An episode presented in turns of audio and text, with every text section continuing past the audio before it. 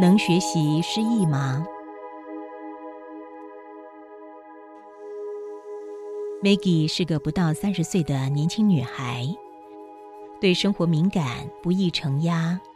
此外，她一直困扰对爸爸感情淡薄，跟爸爸间存在着一堵无形的墙。她讨厌对爸爸的疏离感，希望借由催眠拆除跟爸爸间的墙。在年龄回溯起始，Maggie 被引导升起面对生活压力的情绪，再被引导进入既往引发这个压力的生命经验。他进入引发生命压力的第一个情境，他在朝会被抽到背英文，由于不会很慌张。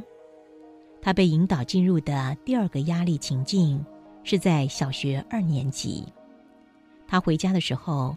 发现家里没有人，觉得恐惧。他被引导进入的第三个压力情境，时值四岁。他觉知到某个晚上睡眠的时候，爸爸喝了酒，在混乱下侵犯了他。年龄回溯结束后，Maggie 继续的被引导进入引发压力的某个前世。Maggie 进入该世后，惊奇的发现。他跟爸爸在该市的角色对调，他在该市是爸爸，而他爸爸在该市是女儿，跟本市如出一辙，仅是角色对调。在爸爸三岁的时候，他因为喝酒乱性侵犯了他的爸爸。在回溯结束后，Maggie 透过催眠引导，释怀了幼年他父亲对他的酒后失节。此外，他也意识到佛家的因果业报实存，前世种的因得在下一世承受后果。自从经验这一次的催眠后，Maggie 面对的生活，自己感觉压力减弱了不少，也释怀了认定是被伤害的既往回忆。Maggie 催眠探索回忆与压力。当人们面对外境承压能力不足时，容易促成消极和心灵痛苦。Maggie 就是面临这个议题。每个人承压能力不足的原因不尽相同。对 Maggie 而言，引发他承压能力不足的原因有两个：一个是潜在 Maggie 潜意识中的童年创伤记忆。一个是潜藏在 Maggie 心灵深处的前世回忆。要想帮助 Maggie 移除掉面对生活的压力，就得同时移除掉这两个压力根源。先谈 Maggie 潜意识中的童年创伤记忆。二十世纪初，奥地利精神病学家西格蒙德·弗洛伊德创立精神分析学。他的核心理论提示，个案心灵障碍源于其潜意识内负面印记，而潜意识负面印记多数源于童年创伤。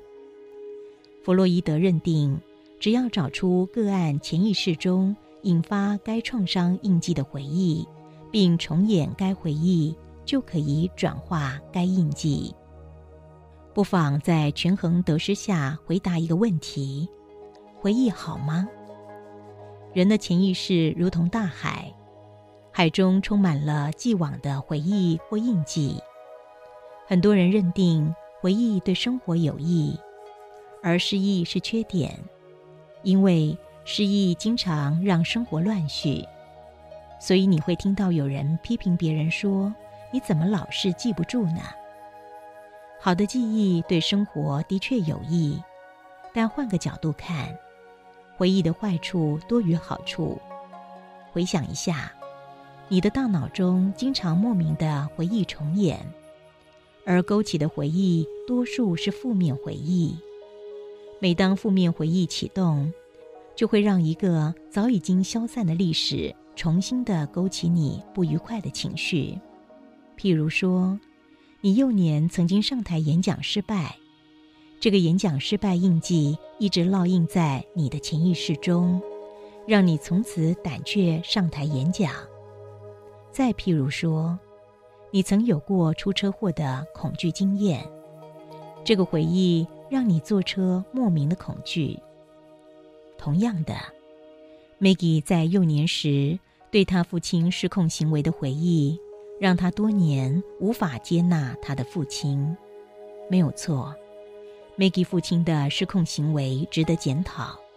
但事隔已经几十年，这么多年来，他的父亲对这个事件非常的后悔。此外，他父亲对他的失控行为只是一个单一事件，而且是父亲酒后失控才发生的。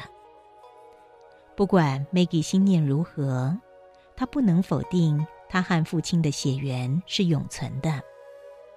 谈一个理想。能够让大脑放下不开心的回忆吗？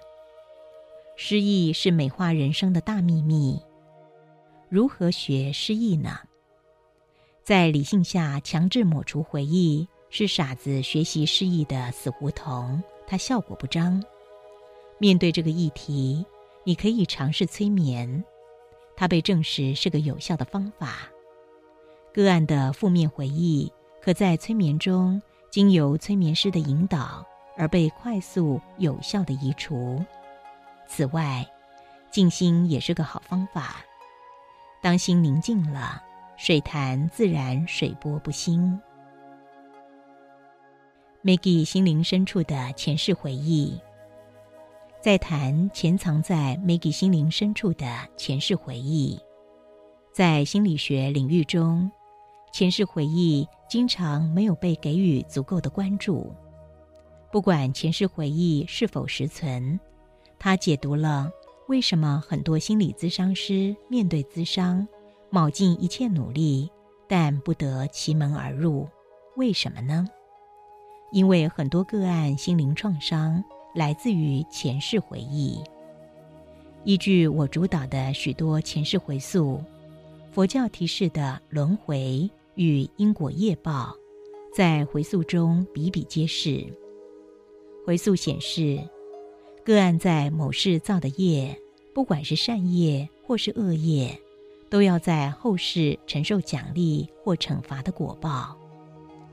个案前世在关系互动中造成的恩怨，经常会在后世重现，但伤害者与被伤害者的角色会互换。前世的伤害者在后世变成了被伤害者，而前世的被伤害者在后世变成了伤害者。这个在因果业报下角色互换现象就出现在 Maggie 身上。如果 Maggie 回溯中的前世觉知是真相，那么面对幼年父亲对他的不当行为，他可以拥有两种选择。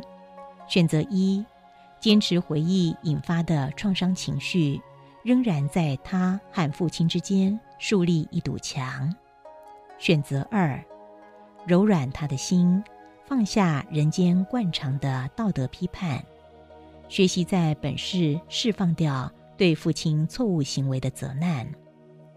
宽恕对每个人来说都很难，但这是 Maggie 必须面对的功课。